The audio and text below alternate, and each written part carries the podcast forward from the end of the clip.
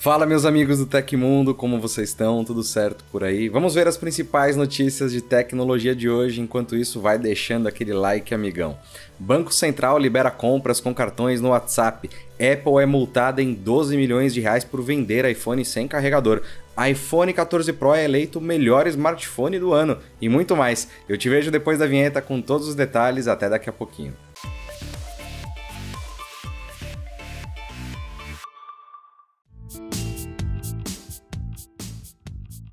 O Banco Central anunciou na quinta-feira que autorizou o uso de cartões de crédito, débito e pré-pago no WhatsApp para compras online após a cessação das medidas coercitivas aplicadas à Mastercard e à Visa. Essa decisão permite que o usuário pague pela compra de um produto ou serviço juntamente com a já existente função de transferências entre usuários do WhatsApp, liberada há dois anos. Além disso, o BC informou que o Facebook Pay, sistema de pagamentos do Facebook, estará aberto para adesão de outras instituições financeiras para fazer parte da plataforma. Visando garantir a equidade no mercado, também foi determinado que os instituidores informem com antecedência mínima de 30 dias a todos os participantes de seus arranjos de pagamento sobre o início das transações de pagamento pelo aplicativo WhatsApp. Embora ainda não haja uma data precisa para sua liberação, Mark Zuckerberg, presidente da Meta, comemorou no Instagram e expressou entusiasmo pelo lançamento em um futuro próximo. Para começar a usar o serviço,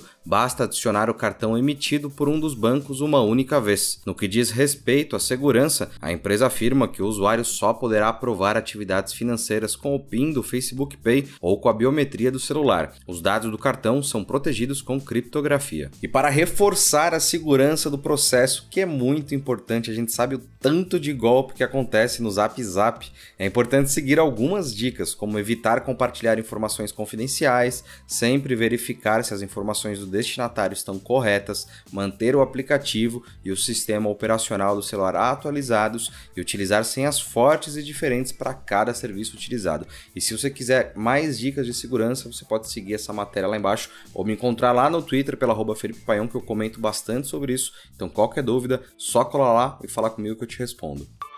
O trabalho por aplicativo deve ser regulamentado ainda no primeiro semestre deste ano, de acordo com o ministro do Trabalho e Previdência, Luiz Marinho. Ele confirmou a possibilidade durante evento com entidades sindicais internacionais na quarta-feira, dia 1, em Brasília. Segundo Marinho, o ministério tem mantido contato com os representantes dos trabalhadores e das empresas, além de buscar auxílio de especialistas e consultar leis internacionais na tentativa de elaborar uma proposta que assegure direitos à categoria. Do jeito que está não dá para ficar, disse ele. Apesar de não revelar maiores detalhes, o ministro comentou que o governo planeja adotar um modelo que não crie vínculo empregatício, como previsto na consolidação das leis trabalhistas, a CLT. A ideia é encontrar uma solução que atenda também a quem atua em duas ou três plataformas e por isso não quer o vínculo. Também presente no evento, o presidente Lula criticou o alto grau de informalização do emprego no Brasil. De acordo com ele, as empresas de aplicativos exploraram os trabalhadores como em jamais outro momento momento da história os trabalhadores foram explorados. Em ambos os casos é necessário passar pela análise no Congresso Nacional. A diferença está na velocidade da tramitação,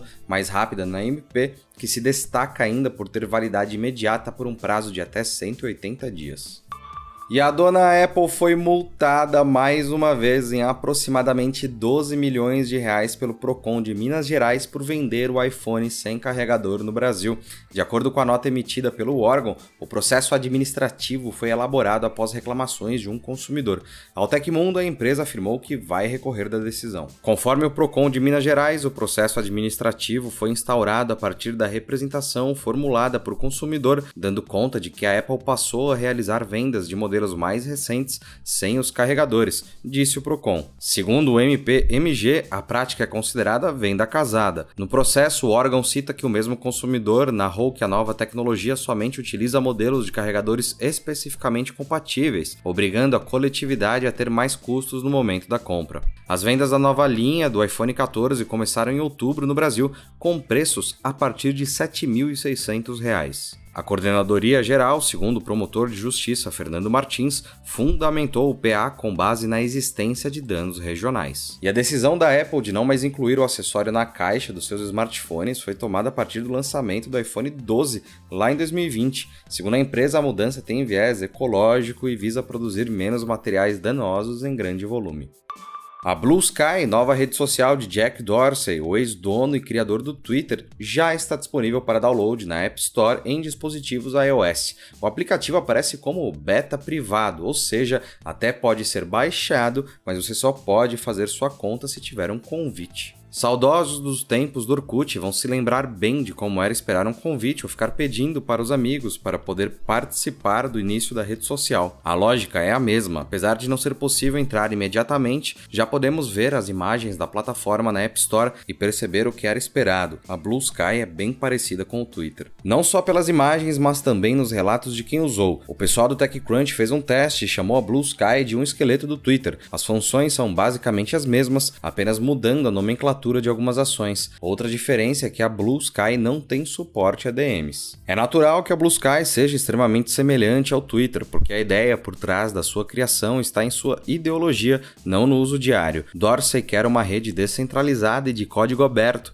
onde as decisões a respeito de moderação de conteúdo não serão tomadas por uma mesa de diretores de uma companhia privada. Mas só quando a rede sair do beta poderemos fazer qualquer previsão sobre seu possível sucesso ou fracasso. Com o download já disponível na App Store, não deve faltar muito para um lançamento mais amplo.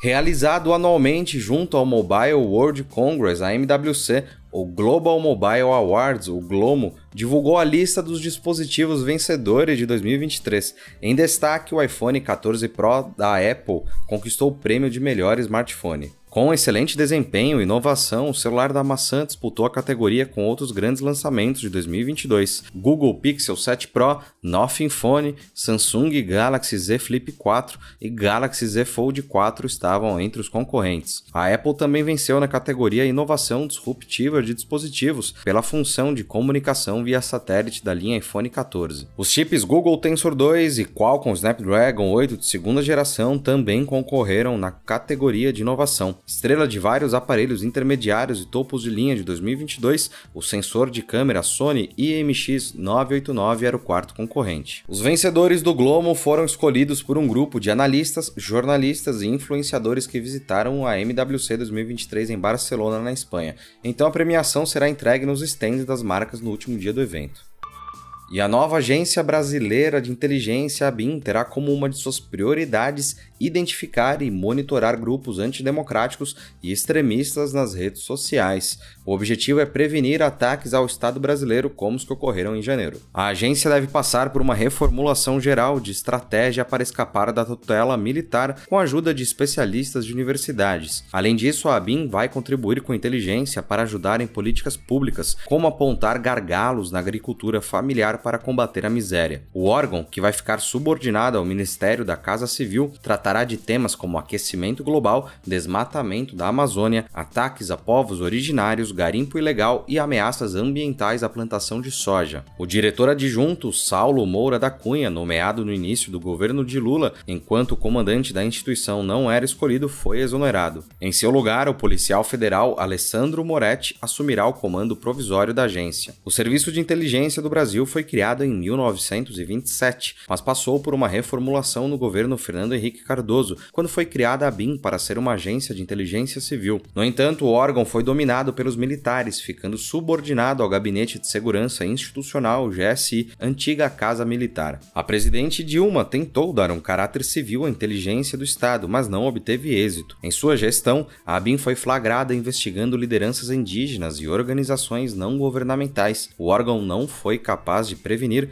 ou explicar como a presidência do Brasil foi grampeada pelo governo dos Estados Unidos. Depois, no governo Temer, a agência não antecipou a greve dos caminhoneiros e, na gestão do Bolsonaro, tentou obter os dados de todas as carteiras nacionais de habilitação, mas não percebeu que aviões da Força Aérea Brasileira, da FAB, da comitiva presidencial, transportavam cocaína. E aconteceu na história da tecnologia. Em 3 de março de 2004, Michael Dell, fundador e CEO da Dell Computers, anunciou que deixaria seu cargo de CEO mantendo sua posição como presidente do conselho. Em 31 de janeiro de 2007, cerca de um ano depois que a Dell ficou atrás da Apple em capitalização de mercado, Michael Dell retornou ao cargo de CEO devido ao fraco desempenho da empresa. E se você gostou do nosso programa, pode ajudar muito a gente mandando um valeu demais aí embaixo. Todos os links estão no comentário e na descrição. E essas foram as notícias do Hoje no Tecmundo dessa sexta-feira. O programa vai ao ar de segunda a sexta, sempre no finzinho do dia. Aqui quem fala é o Felipe Paião e amanhã tem mais. Você pode me encontrar lá no Twitter pela arroba Felipe Paião. Espero que vocês se cuidem nesse final de semana. A gente se vê aqui no próximo vídeo aqui no Tecmundo. Um abração. Tchau, tchau.